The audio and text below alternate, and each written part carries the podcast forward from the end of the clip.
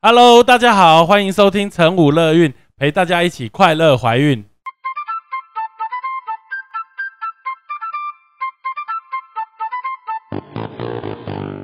我们与来宾什么都聊，聊怀孕有的没的大小事，聊你的心情，开心不开心。而聊这些最重要的是要让你知道，怀孕的你其实并不孤单，有晨武乐韵陪着你一起过哦。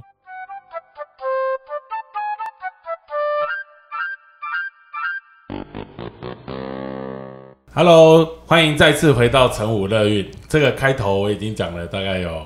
二三十次了，还是有时候会觉得蛮好笑的， 自己会觉得蛮好笑。好，今天非常荣幸，永远都是这一句话，对非常非常荣幸，又请到了这个我们那个儿科的乌汉蒙阿包医师，阿 Hello 包医师以及他的太太 DJ 琪琪啊， Hello Hello，大家好。哎，我们有镜头， 对，我们有镜 头。我们其实已经想上很久，只是说这时间超难瞧的，都没瞧 好对，。因为我我我时间就刚好只有礼对拜啊三比较有空，阿吴医师礼拜三很忙，所以对啊今天他特别请假来跟我们录音。对，不没。错，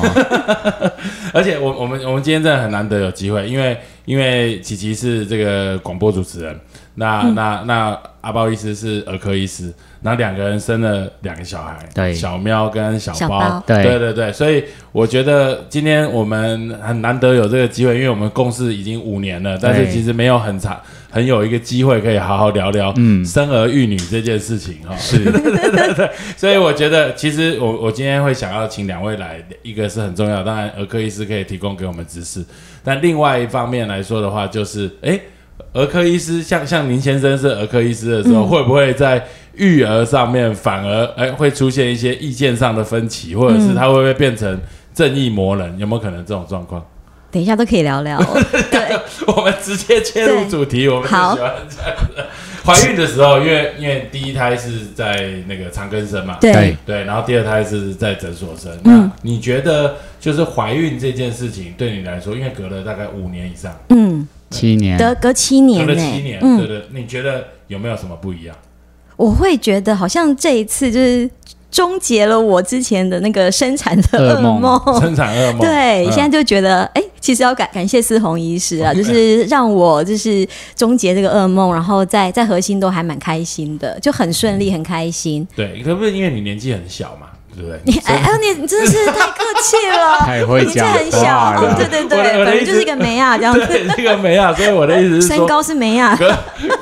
身高年纪都是没啊。我是说，对隔对了啊隔了七年之后，嗯就是你生第一胎的时候，因为算是以平均年龄来说，算是很年轻生小孩，真 真的吗？真 的啊，因为这一胎都还不到高龄啊，啊对不对也是，对啊。所以我的意思是说，二十几岁跟三十几岁生，你觉得心境上会不会有不一样？其实我我我生的时爽候到现。在有没有太夸张？我还在这个梦里面，哦对对啊，其实高高龄啊，再生的话，我真的觉得就是怀孕的过程，好像以前都觉得好像都顺顺的。第一胎生小包，在这个孕期的过程，比较没有说、啊什么牙龈出血啊或者什么的，但是好像小喵这一胎就是会有比较多的小状况。不过我真的觉得，就是整体而言，我算是比较幸运的，可能就是体质上面还算 OK，然后也也跟陈武医师这边就是产检都配合的很好。其实你等于算是呃一路工作到生，对啊，不我就一直还是很忙，而且同时我还先要玩弄继续工装作潢，一哦，对，那时候家里还在装潢，对会有，这装件事情嗯修，然后生完我又住月子中心继续工作，所以你其实本身没有对于怀孕这件事情有很多的禁忌， 没有，完全没有。对，那那那阿包医师在作为一位医师，还有儿科医师这个角色，他有没有在怀孕当中给你很多的建只议跟是忠建告？议，对， 没有。没有哎，因为因为都在给别人建议，对。对，自己就随便啦，然后他只是他每次都会陪我产检，对这一点我还蛮这一点是蛮感真的动的对一定要每次一定他要都从来没有缺席过，对，一对，定因要，为因为人命搞出来， 对对，所以要负责。对，对啊，因为而且而且啊，我我还有一个就是那时候因为刚好呃买新房子在装潢， 对，那装潢就是有很多人对于怀孕有这个顾忌，对那时候长辈会不会给你很多建议？其实真的，他们也觉得说遇到了，那就一一定一定还是要做啊，嗯对啊，因为就是你你你是被时间追着跑的，对。然后因为有找设计师，所以其因为实房自子己不用因，为房子已经卖掉了， 对不才会装潢好，来不及没有地方因为住。因为就是房房子装修就是需要那么多时间，嗯，对，然后房贷就已经开始缴了，还不赶快装 潢，摆在那边也在缴钱呢。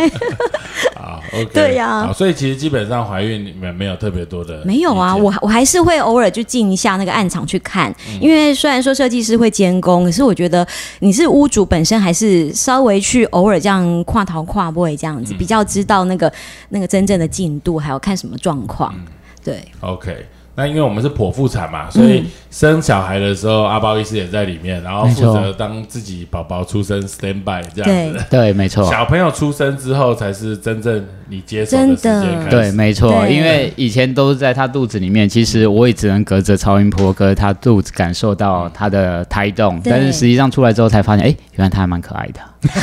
没有欸可是我在觉看得到你在粉丝团上面晒小孩，可是晒阴魔人，可是其实刚是刚出生，你抱出来给我看的那一刻啊，我就觉得天哪，怎么长那么扁平？就整个脸好像被拖鞋打到之类欸讲到这，我想到，你知道这有多好笑吗？就是他出生的时候，阿包医师还很浪漫哦。对准我还准备一束准备了一花束花，然后因为他被打的有点昏昏的，对啊然后我就打我就像喝醉一样有点昏昏，然后就一直嗯笑，然后他送他花，他就说：“嘿，你好，你哪 位哪个单位的对你，你人真好，你对这啊，位你医你师人真好，你是哪位医生呢？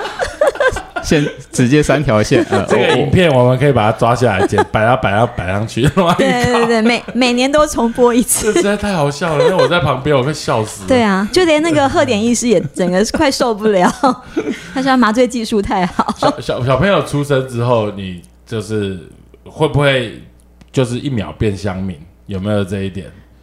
呃，就是嗯理理智里面还是有一些儿科医师基本的准则，就是说你要注意他有没有开始喘，或者是说你要知道说，诶，他他各方面的状况，手指有没有少一根啊，或者什么，你还是会不自主的会去看他一下。但是基本上我那时候还是一个爸爸而已，对、哦、真的会，对，有还是会有是，这对样，对对对，就是变成就是你还是很专注在就是小喵出生的时候它的那个长相跟样子。对对儿对。科医师的这种比较理性方面的这个检查方面会会稍微少一点，对，会稍微少一点，但是不能排除说一定还是会有啦。对，这就就是已经是职业病了。你嗯对啊看一下，哎、对，还是会偷偷瞄一下这小样。喵出生有喘吗？还是他有喘一下下，所以也是有用氧气。对对对，但是还好，就是观察隔一个晚上，后来没事。隔天我说来来来，赶快进来，不要不要再用。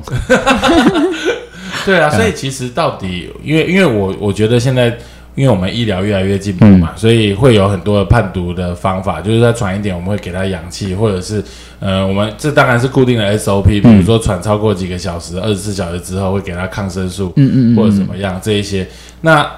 我觉得要怎么样让爸爸妈妈，或者是亦或你自己本身，就是去接受这个可能发生这样子的状况。通常你们会怎么跟爸爸妈妈解释？我通常会说啊，因为其实毕竟怀孕的过程、生产过程。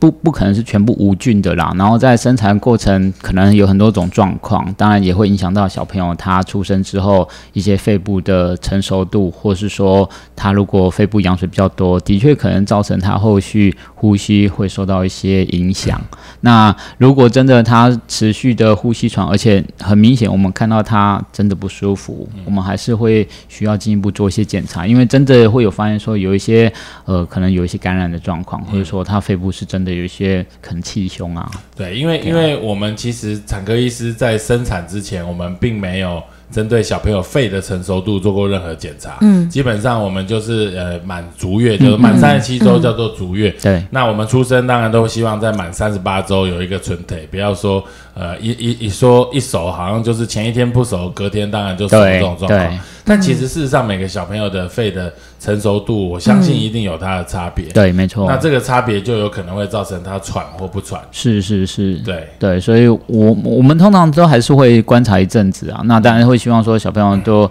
顺顺的、健健康康，然后赶快回到妈妈怀抱，然后可以进行亲喂啊，各方面。嗯，对你有那个吗？你有亲子接触吗？呃，我我我我不不好对意思他，他啦，有亲喂，没有喂那里，对，但没东西可以喂。对对对，看了头都想转掉的哎，。你那时候你有喂母奶喂很久吧？ 没有没有，其实我我就是只有喝到一点点出入，但是因为我真的 太太忙了，然后就所以跑了。就逃逃跑啦。而且对其实是是我先生就劝退 我，对啊，他对，他没有喂母奶这件事情，你有避避吗？我我我不会呢，因为我觉得其实。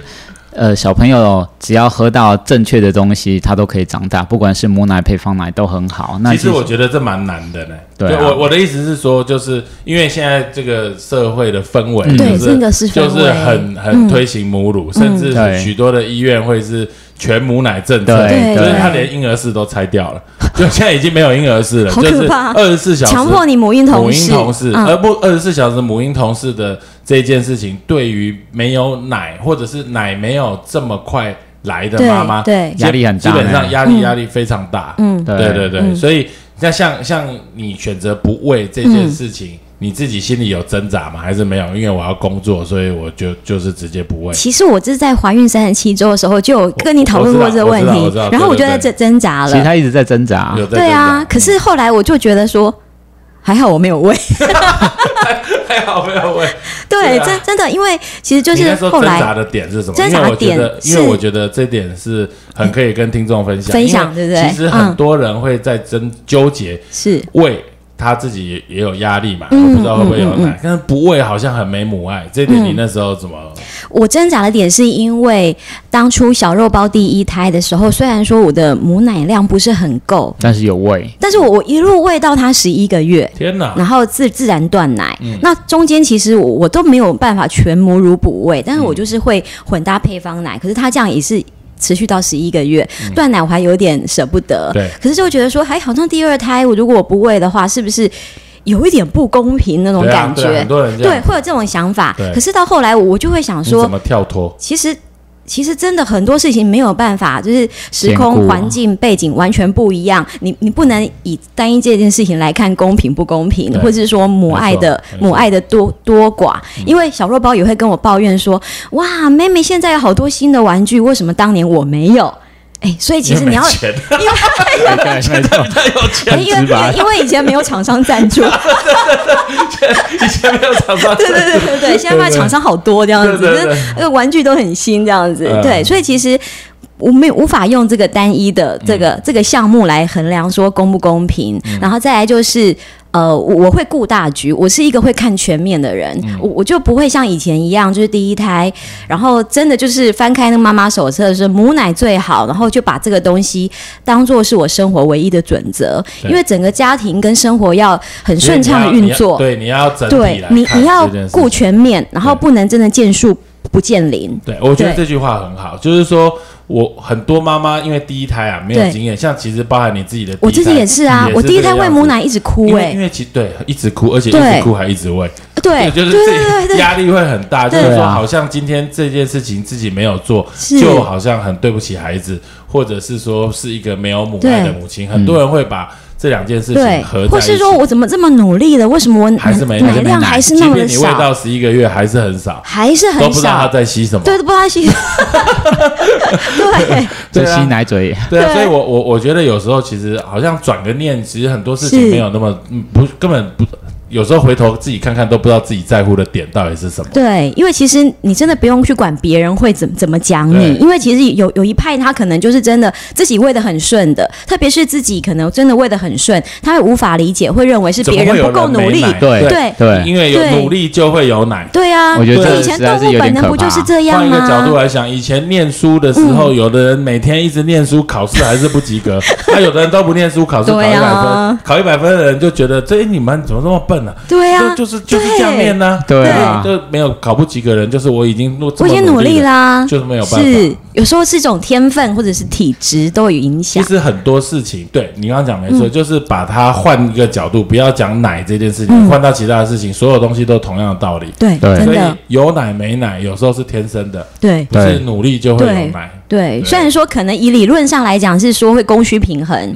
就是你你喂多久，然后给多少，其实孩子就会吸收多少对。嗯可可事实上，我自己问过身边所有的朋友，甚至连其他儿科医师的老婆对，也不是每个人都亲喂都很顺这是利。真的，对啊所以我我们今天刚好有讲聊到这个东西，我觉得也是要让所有听众知道，即便你现在哎才在怀孕当中，或者是还没有怀孕，或者是你生完了这一件事情，母奶这件事情尽力而为就好。你要就是中观全局，刚刚讲的其实嗯没错，中观全局，然后嗯能尽力这样就好了。那你即便不喂，这也并不代表你没有母爱。对，而且我觉得现在的这个社会也是因为政策的关系啦，就是包含因为大家都推行母乳嘛，嗯所以现在其实很多的奶商它的奶是没有办法广告的。对没错一岁以下的一岁以下一岁以下是不能广广告的所以其实事实上会让很多妈妈以为一岁以下就就没有不其应他该选择，喝这样子。对，其实事实上我觉得没有，而且包含我们自己的诊所，当然也是就是在刚开始没有奶的时候，我们也是会提供配方奶的选择。对啊，对啊，这点对啊阿包医师有没有帮我们补充一下因？为我会觉得，真的每个妈妈的体质不一样。我们临床上也遇到很多妈妈已经很努力了，就是每次喂每次哭，但是小朋友就是没有喝到奶，体重增加得不好，而且他一直有嗯就是一接直近尿，然后对接近尿尿都很少，所以这种情况我通常会劝妈妈说，呃，你先放松，因为你不放松，或是你你你不会有奶。那还有就是说，在这段时间你一直喂他都没吸到，一直让他饿肚子，其实对他也是个压力，也是个伤害，我所以觉得一出生这社会就很残酷，对，一直饿肚子，好惨。好饿， 所以我会我会希望说，哎、其实呃，母奶当然很好，没错。那如果你有，当然就给他。那不足的地方，其实配方奶，其实现在厂商也都很努力的，希望尽量模拟母奶，其实它里面成分能尽量跟母奶很类似。所以其实他喝配方奶，并不会说长得不好。对，没错，对，那但嗯是就是大家能有这样的观念，至少压力不大。那这样子，我觉得养儿育女已经有很多压力了，嗯你不要把喂奶这件事情，把自己把把这个东西变成一个对最重要的任务我，这样我我们是不是可以跟听众们讲一下，就是小朋友出生，因为出生相对会生理性脱水嘛，哎、对，体重会下降。嗯那有没有一定的稍微的判断标准，让大家知道，哎，多少掉了多少是正常，掉了多少以下，就表示说他可能真的吃的太差，然后一定需要补奶这件事情。嗯我们大概会看说，因为小朋友其实刚出生，他的胃容量很小，可能一第一天只有一个弹珠弹珠大的胃容量嗯而已，所以其实他不不需要喝太多。但是我们会看说，接下来几天他呃体重本来正常都会掉，但是我们大概抓呃。体重的百分之十，假设他出生三千克好，三千公三千公克好了。嗯对那如果未来这一个礼拜他有掉超过三百克的情况十下个，percent，对，那我们就会担心说，诶，它的奶量是真的不足。如果它都还在喂母奶的情况，我们一定还是会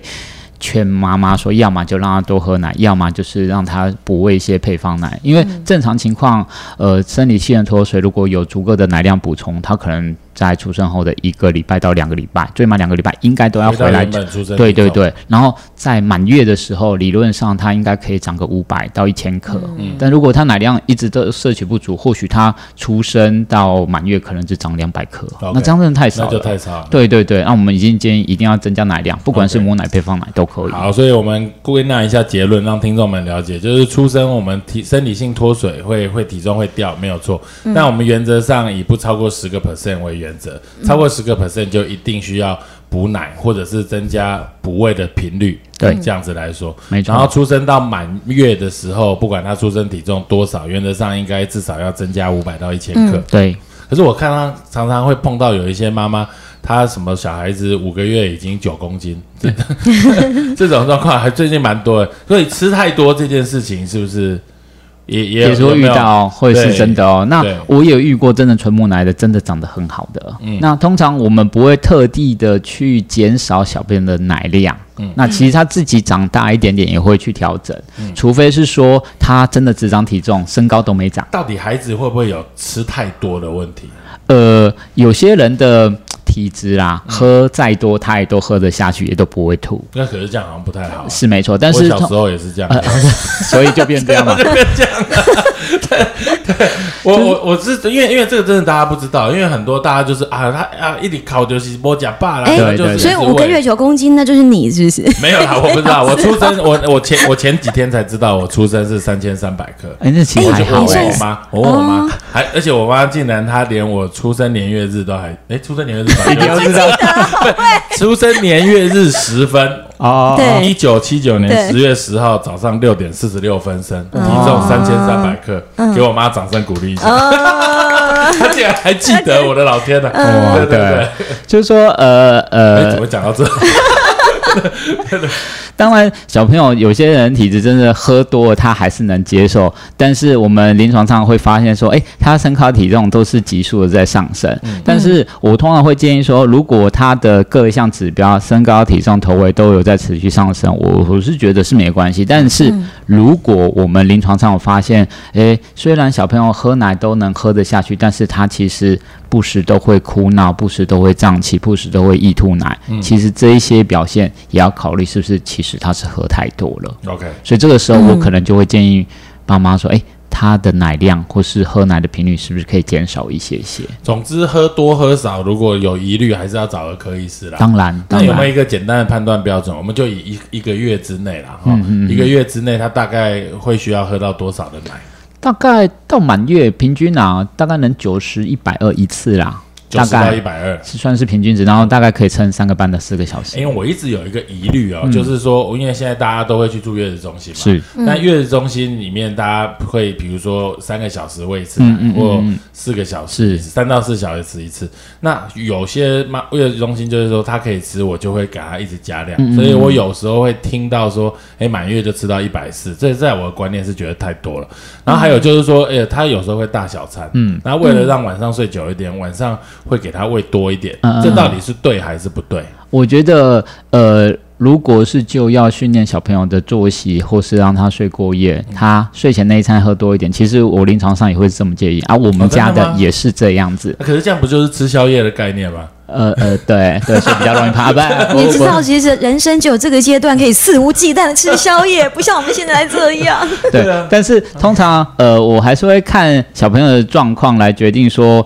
他能不能都喝到那么多。因为像我们家小喵啊，其实在月子中心，它真的可以喝到一百二，但是回家之后就不行了。习惯了不习惯了？这件事对，那或者是说，其实一开始有点被给他硬盯上去的，嗯，那后来他自己慢慢自己又调降了，其实我刚刚讲吃宵夜可能也不太对，因嗯为小朋友其实出生他是没有日月日夜对观念，对所以我们从来没有碰过婴儿是在关灯的，对不对？对，没错，对，所以他到什么时候才会有日夜之分？我觉得其实比较大一点啊，可能一个月之后就可以开始开始让他知道白天是亮亮的，晚上是暗暗的。嗯然后其实作息我会建议说，可能白天固定时间喝奶，可以让他作息稍微比较正常一些些。嗯，对啊所以，其实小朋友的日夜这种之分是人为训练出来的，是可以训练的。哦，嗯是可以可以去训练训练，而且其实很多妈妈就是后来从月中回到家里会很崩溃，原因就是因为月中的婴儿是永远都是亮的，对所以孩子他可能回到家甚至半夜起来玩，对。他可能觉得说，哎、白白这今天白天啊，也是活动时间对因为啊，我我我对觉我觉得这是最大的问题，对但是我觉得从来没有人讲过这，所以我们又是一个非常有知识性的、公益 的又公益的 podcast，对就是小朋友其实没有日月日日夜夜日夜对之分，所以对我们在医院里面的所有婴儿室，包含月中的婴儿室，没有所谓开灯关灯。嗯对嗯，那但是回到家之后会有开灯关灯，。对，对，那这件事情要怎么做一个 transaction？要怎么做做一个转变？我觉得环境啊，就是白天毕竟外面是亮嗯的，所以你可以让环呃他的房间是呃还是我们回到家都不要关灯，他会不会就吃得很好？哎、啊，但是他晚上不睡觉，有人可以顾吗？对啊，对吧因为家里没有不是婴儿室啊对，啊那我那那对那啊会不会在月子中心？比如说最后一个礼拜，我们建议月子中心要全关，对要有日夜，就是白天开灯，晚上关灯。没了啊，但就是这样很因很为难很难婴儿操是同作，时有很多对不同时期的小朋友啊，对你不可能就说不就大家都是白天对白天关关灯，晚上、嗯白天开灯，晚上关灯。没有没有，我我我是啊啊在啊想这件事情是不是有机会可以嗯 你在想让说这个事情的可行性，对不没有，对？我要让新手爸妈嗯能够回到家之后可以更快的上手，所以日夜之分必须一定要是一个月之后才会呃，才会有我。是我是说，如觉果得住其月实中的话，如果住月中是这样，对但是如果你你在一自己家里面，可在能自己家里，其实就可就以可以有开些始人没有做对住对啊月就中在对对，请月嫂啊，那你对在家里就可以就开始始。去做日日夜的分别是。可以那的以我们自己养育小喵的经验，是从月中回到家，大概我觉得头两个礼拜都会很乱，然后第一个礼拜哭最惨。对，因为他对于环境不熟悉嘛，对，然后，然后也是，就是日夜也是这个还没有办法去慢慢去建立这个这个规律，嗯，对，所以建立一个呃有规则性的生活习惯，对孩子来说是重要的。我觉得是蛮重要，一方面对于照顾者也很重要。对，因为我、嗯我我我，因为我们自己没有孩子嘛，但我我看了很多的，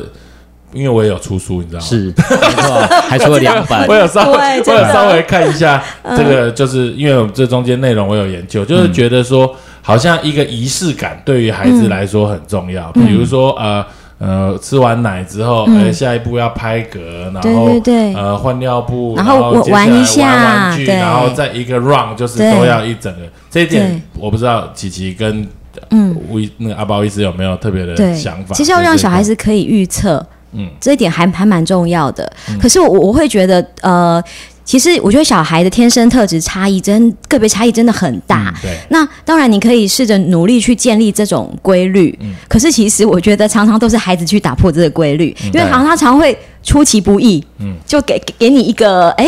surprise，而且那 surprise 都还蛮蛮吓人的。嗯也许说，哎、突他突然这一餐喝很少，那喝很少之后，因为平常可能喝到一百二，就他突然只喝六十、嗯你就很难预测两个小时之后他的哭是饿还是其他问题其他状况。嗯嗯，因为他不会说。嗯嗯，所以一旦说有一餐或是有个睡眠有点乱掉了，接下来的 schedule 就很容易就整个都乱，那这种你就要一直状况猜。这种状况下有没有什么可以调整的，或者是因为每个小孩的习性都不一样嘛，对，有些真的很规他律、这一欸，餐就吃六十，就给对他啊吃六十就好了，你管他那么多。 对，是没错。但是对你就可以预期他可能下一餐会提提早一些些。那对通常爸妈也比较会担心说小朋友大小餐的状况会不会对他的生长有没有影响。嗯我通常会跟爸妈先说，诶，其实我们还是可以看一整天一整天的总奶总量其实他可能有大小餐，可能这一餐喝少一点，下一餐又补上来。其实或许他一整天的这个总奶量其实没有差太多的情嗯况，其实你可以先不用太担心。对，但是如果他量多量少的这个比例差太多了，或许对于他的睡眠或是他的作息，真的还是会有一些影响。对，所以其实是爸爸妈妈要很担心，因为自己的作息整个会被打乱。听阿包医师讲了这么多理论，他有应用在小喵身上吗？其实其实是有，啊，这个有，对有一啊，定要的一哎一定要的、啊，哎真一哦定算算要。是有说到做对到，可啊。是就就像我讲的，其实我觉得最好带的小孩永远不是自己的小孩，就是别人的小孩，都是别人的小孩。你会听到说别人好像很规律对啊，每一餐都是一百二啊，然后四个小时嗯喝一次啊，然后呃睡前喝比较多，配合度很高，睡前给他喝的一百五到一百然后八就可以，睡个八哇，个隔天小时早上之类睡到的啊八到十二小时哎、嗯真的有一些孩子是这样子的 tempo 在在 run，可是其实真的不是每个小孩都这样，因为我觉得现在的养育儿女哦，比以前更困难，因为这是一个资讯爆炸的时代。对，没哦错，那那因为像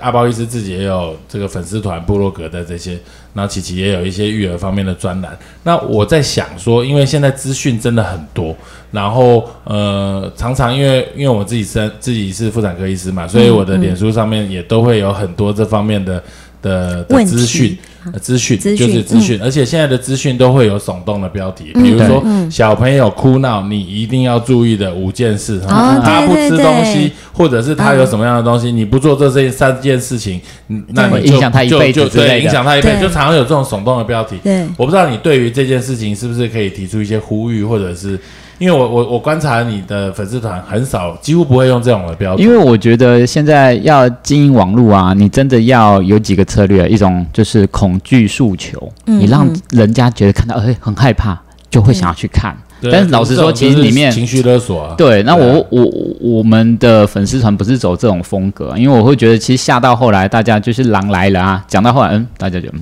没什么，就啊又是骗人的啊，就是骗流量的啊。我会认为说，其实我们还是比较朝比较正面的，那有些东嗯西、比较正确的东西，呃。可能还是透过一些呃，我们一些像是儿科医师的一些粉丝团啊，哦，或者是说妇产科医师，可能能有比较正确的知识，因为网络上有太多那种农场文章，其对实嗯没你错。嗯不时都会有那种粉丝啊丢丢一段那种文场那种农场文对，章对啊，就就说问这说是哎，真姐的吗？这对啊是真的吗？真的是对，讲到后来实在是觉得啊好累哦，所以说哎对，那你可以来看我的书，这样里面有写哦，这样对对那你会不会觉得现在当儿科医师蛮辛苦的？就是说，哎，你就遇到很多恐龙爸妈，或者是其实有时候还会有所谓隔代的问题，就因为带小孩，爸妈都在工作，所以带的是阿公阿妈、公会公啊婆婆，那他会用比较旧的观念，会，这这一点你怎么样破除？因为他本来就不是你的网络的收看的人群嘛，所以嗯对你对于他的卫教是听没有他他是看不到的，对对，我会说，如果是阿公阿嬷帮忙带，当然要是感谢他们，因为他们一定对他们的孙子有无微不至的照顾。嗯对但是有时候啊，他可能他上一次养育儿女已经是三三四十几年，年前，对，三十几年，所以他用的方法或是一些资讯，其实已经落伍了。那其实以前流行的东西跟现在流行是不一样的，所以通常我会建议说，呃，阿公阿嬷带的时候，爸妈的角色，我觉得其实还是要有提醒的作用，就是说，虽然他们有一些观念不太能改变，但是不要差太多，或者说，其实现在这个观念是错误的，你还是要去讲，就是跟他们提醒，或者说，当爸妈无法说服阿公阿妈，就是把他带来找我们，嗯，那由医生来跟阿公阿妈解释，所以也就是说带带孩子这件事情其实很多方法，对，但只要不要是不对的，原则上不同的方法都可以接受。对，但就是说，因为毕竟两代的差异还是有、嗯啊，你不能说只要他做错一件事情，你就去质疑他。嗯那阿公阿妈也 keep moving 啊，就说我帮你照顾，还被你嫌到，对，对对我觉啊得其实这样也不对太好啦。其实我真的觉得，就是如果是阿公阿妈隔代去请他帮忙带孩子的话，可能就是我们我们有个底线，就是关于孩子的健康或是跟生命安全有关系的，我我们就会很坚持。可是如果是说，哎，有一些事情。嗯、不是那么的，就是会影响到直接影响到健康。比方说，阿公阿妈给小孩，呃，说哎去收金，然后顺便喝个符水， 嗯，这件事情就就不行了，对不对？对对，但是说，哎、如果是收金或是怎么样，或是做一些奇怪的其其他的安抚方式，在我们觉得合理的，觉得不会去伤害到孩子的，那我们就就尊重，因为毕竟孩子是他们。在照顾的话，我们还是有点，就是大家好来好去，然后有一些可能自己看不惯的地方，就睁一只眼闭一只眼，然后趁着打疫苗的时间回来找儿科医师的时候，稍微委婉的讲一下，对 OK，，变得是这样子的方式。好，了解，很好的建议。那因为阿包医师是胸腔小儿胸腔科对医师嘛，那我们在之前的这个儿科的杂志，就 Pediatrics 这个杂志上面有提到，就是说赋予儿科医师一个新的任务，嗯，生了孩子这件事情可以帮助家长戒烟，嗯嗯嗯，因为其实很多人有抽烟的习惯，台湾对可能女性抽烟比较少，但是在国外可能女性抽烟的比例也蛮高，对那那有时候烟其实事实上是一种瘾啊，然后就是对说，就是抽烟这件事情，生孩子这件事情，对于戒烟好像蛮有蛮有帮助的。嗯，对，因为大家会希望能够给小朋友一个比较清新的环境。嗯那你身为胸腔科医师，你会对于小朋友这些呼吸道气喘啊，或者是呃哮喘，是不是、嗯哦这一类的东西，还有烟环境这个部分，你有没有什么建议，或者因为是有没有在台湾想要发起这样子的活动？因为我觉得啊，身为一个胸腔科医师，我本身没有在抽烟，那我真的也对烟是比较敏感的，我不是很喜欢那种味道。那所以其实有时候爸妈带小朋友进来，爸爸的那个烟味其实很明显。对，那哦你会多讲他我两句我吗？我会呢，啊真的哦我会。那就甚至就说下一次就没有看到 他去挂别就人。没有来，有，对但是我有时候我还记录在病历上面说，哎、爸爸有抽烟。然后有时候我呃门诊当中，我会跟爸爸说，哎、其实小朋友他这个一直咳嗽啊，其实要考虑真的是因为有一个二手烟的刺激，才会让他一直生病不会好，或者是他一直反复中耳炎，其实也是因为二手烟的关系。你会那用这种比较柔一点的方法？我还对对对，那因为妈其你再实抽试试看。那都没用 啊，没有用。对啊，就是说，呃，我觉得要看，呃，会要不要戒因为我觉烟？得这真的是一个很好的点，你知道吗？对啊就是对儿科医师讲出来说，你孩子气喘或者是会咳咳 咳这种对咳的声音，其实事实上真的是二手烟造成的。但有对些人就还是不会去承认。对他对还是不想面对，他甚至是说我有开空气清净机， 对，对，这也是会这样。就像脱屁股、脱屁、脱脱裤子放屁嘛，嗯还是会臭啊。对，所 以所以通常我会建议说，我还是会呃柔性跟爸妈爸爸说，诶，假设小朋友他这样子，其实一直带来看病很辛苦啊。那如果你烟抽少一点，或是不抽，或许他生病的机会比较少，那你也啊我会觉都得已经去轻松阳台抽啦，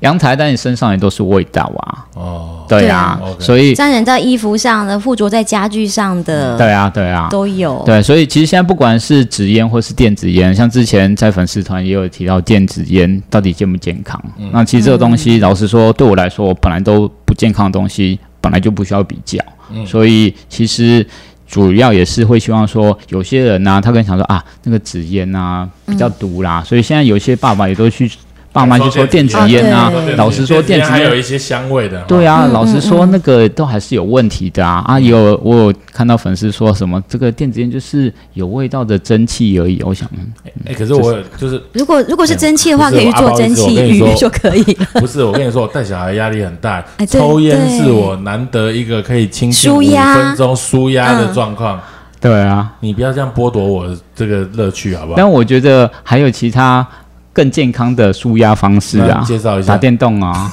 好不好？哦，打电动不错啊，对啊。我 OK，OK，我有时候舒压也要打点电动啊哎，嘛。对对对，你干嘛给我暗示？就是我不让你打电动的意思喽， 眼神这样子转过来调就一下是了。不然我觉对啊得这真的，其实现在儿科还呃，就是儿科医师扮演其实蛮多卫教的角色对，。对没错。对，那你会不会碰到很多爸爸妈妈拿很多就是蛮你觉得会翻白眼的问题来问你？会啊，其实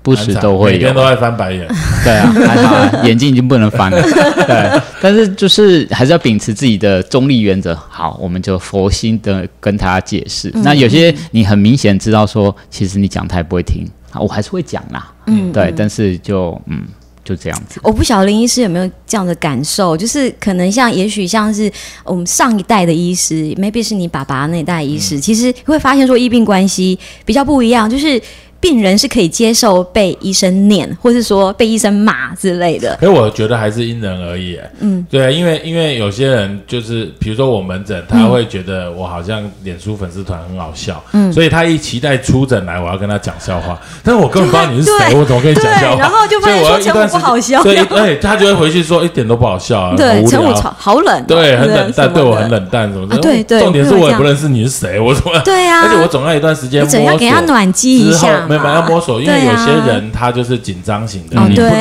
他对开玩笑，他觉得对你这医生很轻浮。对，对那有一些人就是嘻嘻哈哈，那你当啊然就对跟他用这种方法。对，对啊，所以这个我觉得真的还是因人而异。我也觉得，因人嗯而异，而且说老实话，就是你的什么个性会看到什么样的产妇或者所谓小朋友病人嗯是固定的，对没错因为不喜欢你的人，不喜欢你这种对风格的人，对就他不会不来会来找找你你对，他就不会来来对来找你。所以后来可能像阿包医生，他也会抱着是比较呃一种比较随缘了这样子。因为比方像刚才讲到说抽烟或者是其他的味教，就会发现有些人是他可以沟通的，但有些人来来来门诊看病，他就是。一直不停的跳针到他的那个观念里面，对啊没错然后他只是要找这个医生来附和他背书背，书跟跟帮他帮他背书，对。对，即使当你没有说回答他的问题，对或是没有讲到他要的东西，他就对一直跳针。他会有跳针，甚至说你你你你没有人心人数，对没有你应专该怎不样专业？对啊，你你没有爱心什么，嗯不没有因为医德什因么，为因为因为养小孩这件事情，其实事实上真的没有标准答案，啊没错因为大部分会碰到，如果是来做呃预防注射，或者是他问到的一些问题，其实事实上是各种方法都可以，因为它不是一种病嘛，对，对不对？尤其对是教养上面啦，对啊，对啊，教养教养然后这真的很难，教养这件事情，其实事实上网络也有很多的教养的书籍啊，对嗯呃，实体的课程啊，什么样这些东西，对于你来说，因为你算是这方面有在做专栏的，你、嗯你自己有没有什么看法？因为会不会其实有时候会把自己的观念有一点要强加诸在别人身对对上，会不会有这种疑所以虑，？所以其实我觉得在讲教养这方面的时候，我常常都是一种比较分享的。角色，嗯对而而而而不是说我建议爸妈一定要怎么做，嗯因为常常我的建议是对我孩子适用，但是不见得适用于你的孩对子没。错那因为我自己本本身大学是念念教育，念四年的，我本来是去当国小老师的本，科系的所以我就对我了我自己会知道儿童心理学这、这一些的，或是一点幼教的背景对。那我会知道说怎么样去引导孩子，当然这，这个都是理论跟技术面，可是实际上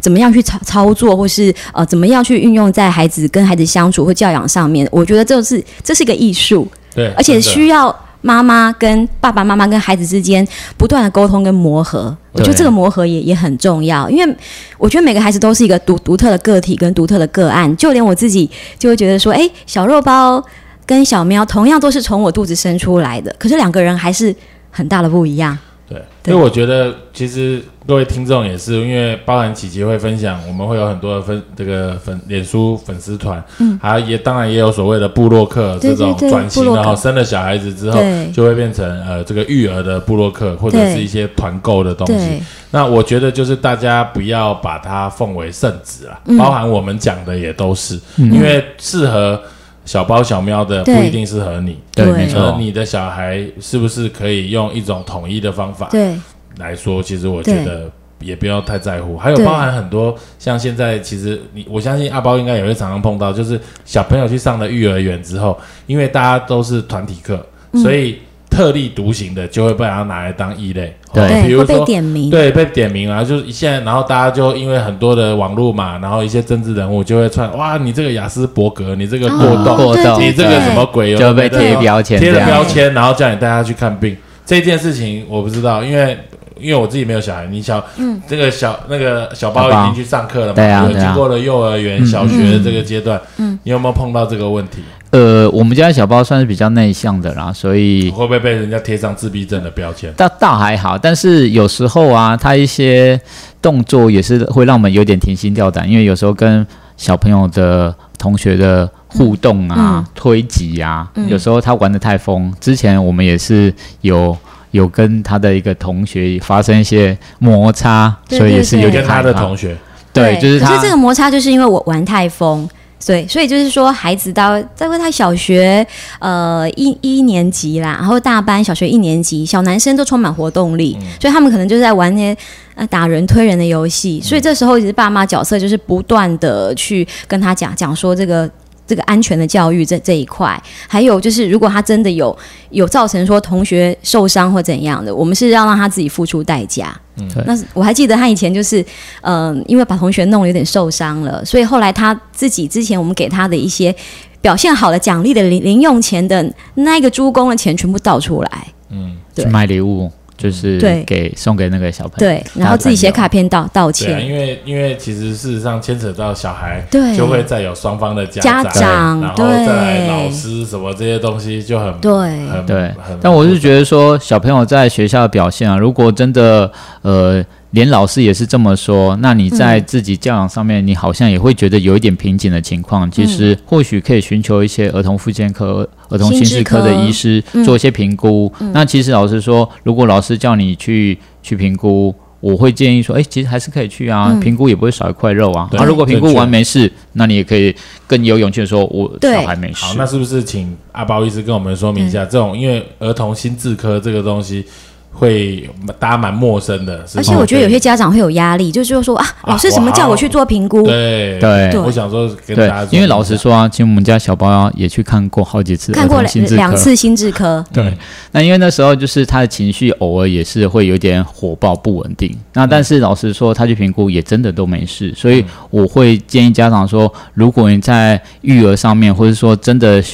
他在学校跟同学容易有一些冲突，或是老师也说他真的是管不住，嗯，我会觉得其实去给医生看看聊聊，没有什么大问题。还有一点很重要，其实孩子是家长的镜子啦，哈、哦，对因为其实小朋友的成长过程其实都是一系列的模仿，对，所以他会有什么样的反应，其实对很大一部分是跟家长平常的行为举止有关系对对。对你怎么待人，你怎么样嗯跟别人的应对进退，嗯嗯嗯小孩子都看在眼里，学在心里，表现在他的行行为嗯为里。对上没面，错所以我觉得，呃，反求诸己这件事嗯情也蛮重要的。没错，对。但是也不要因为老师讲什么就真的非常的玻璃心，对啊然后觉得说、就是啊，为什么我小孩不需要被把所有评事估？情奉奉为圣旨。对对对，因为有时候只是哎，有时候老师会比较敏感一点，或是他站在比较客观的角度来、来来看一下所有小朋友的状况。那当然也会有遇到一些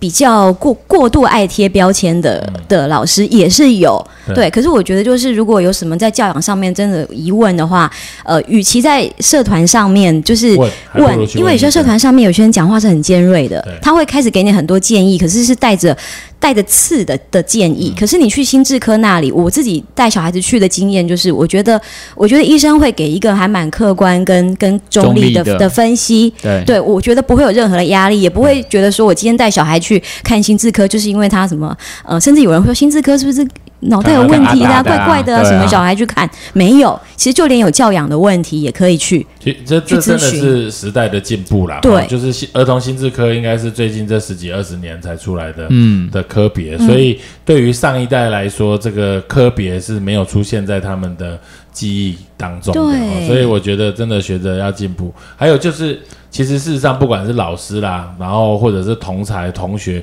大家其实基本上是出于善念啦。对不会说是故意一定要说你小孩贴标签怎么样怎么样，对嗯他们是用一个这样子的方法表达，也是让大家就是提醒一下，你去评估都会比较好。对，那最后我想，那个阿包医师去年出了一本书哈，对阿包医师陪你养宝宝。没错哎，，这个东西里面，因为那时候我有写有有推荐阿包医师有序邀请对嗯我写序，所以整本内容我有看过，里面其实事实上是还蛮平时的推荐，讲了一些蛮有意义的。呃，蛮实用的方法对于带孩子，这本书是不是可以跟大家介绍一下？嗯因为之前在网络上也写了很多的文章，那其实集结成册，对，那也不算是集结成重册，因为就是之前写的东西太混杂了。嗯那如果你要把它全部收集在一本书里面，就是大杂烩。嗯那其实会觉得看起来很累，所以那时候呃，出版社在找我们的时候，其实我们真的是重新拟定大纲，大纲我们在针对不同的主题去重新。所以所对以这本书的内容有没有几岁以内的小朋友适用？我会觉得，其实真的是出生，或者说妈妈在怀孕的时候就可以先看了。那其实到小朋友的五六岁，我是觉得都还蛮实用的。哦 OK 对呀、对啊嗯我们啊呀、可能我们写的不是一本那个疾病介绍大全，对可是其实就是一个很真心的，就是我们自己实际养育小孩，跟加上他儿科医师背景的这个心路历程，我觉得可能是在你怀孕的过程，你先看了以后，有一种打预防针的效果。你可能不会觉得说育儿有太多的粉红泡泡，到后来小孩出生发现说都破灭 了。整个都破灭，整个黑这个暗这样是事子。实，我也一再跟我的产妇妈妈讲，就是说我你现在在乎小孩子有没有疾病这件事嗯情，真的是不要太在意，因为有没有疾病你也没办法改变。对我们妇产科医师可以帮你对检查，对，但是你应该要 focus 的是在以后的生活的调你小朋友出生试之后，对你的母乳哺喂，你的对啊整个生活的计划，对这件事情要好好去想，对因为生了孩子跟没有生孩子真的是生活天完全不一天样。壤之别。真的天壤而之且别。生还生了孩子跟那个养宠物的生活也是完全不一样，没有了，养宠物有的人也是很也很也是很投 入，对。可是还是有一些教养的问题，小孩子啊对的了，问教题养非常教的养多嗯这。件事情，至少宠物不会讲话， 你要教它对讲，话。但这是件宠物事情现在不是有去上课吗？哎有宠物宠心物理分析师宠物语是啊语言之类对的，有有吼有，我老婆有带她的猫去看过。 好，真的非常感谢今天阿包跟琪琪来接受我们的访问了啊哈。谢谢那也希望今天的课程，呃，不是课 程，今天今访天我们问上课访访问的内容，对于有一些听众会有一些帮助。谢对谢，对谢